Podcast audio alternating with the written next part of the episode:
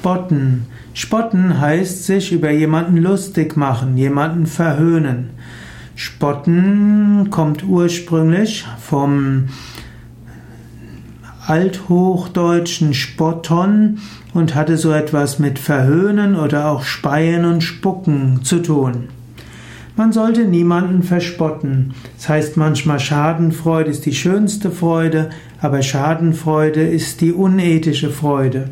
Wenn du über jemand anders spottest, dann wirst du ihn tief kränken. Es rentiert sich nicht, andere zu verspotten. Du hast, wirst einen neuen Feind schaffen. Und auch die, in deren Gegenwart du über jemand anders spottest, werden merken, ah, bei ihm kann ich nie sicher sein. Sein Spott kann auch mich treffen.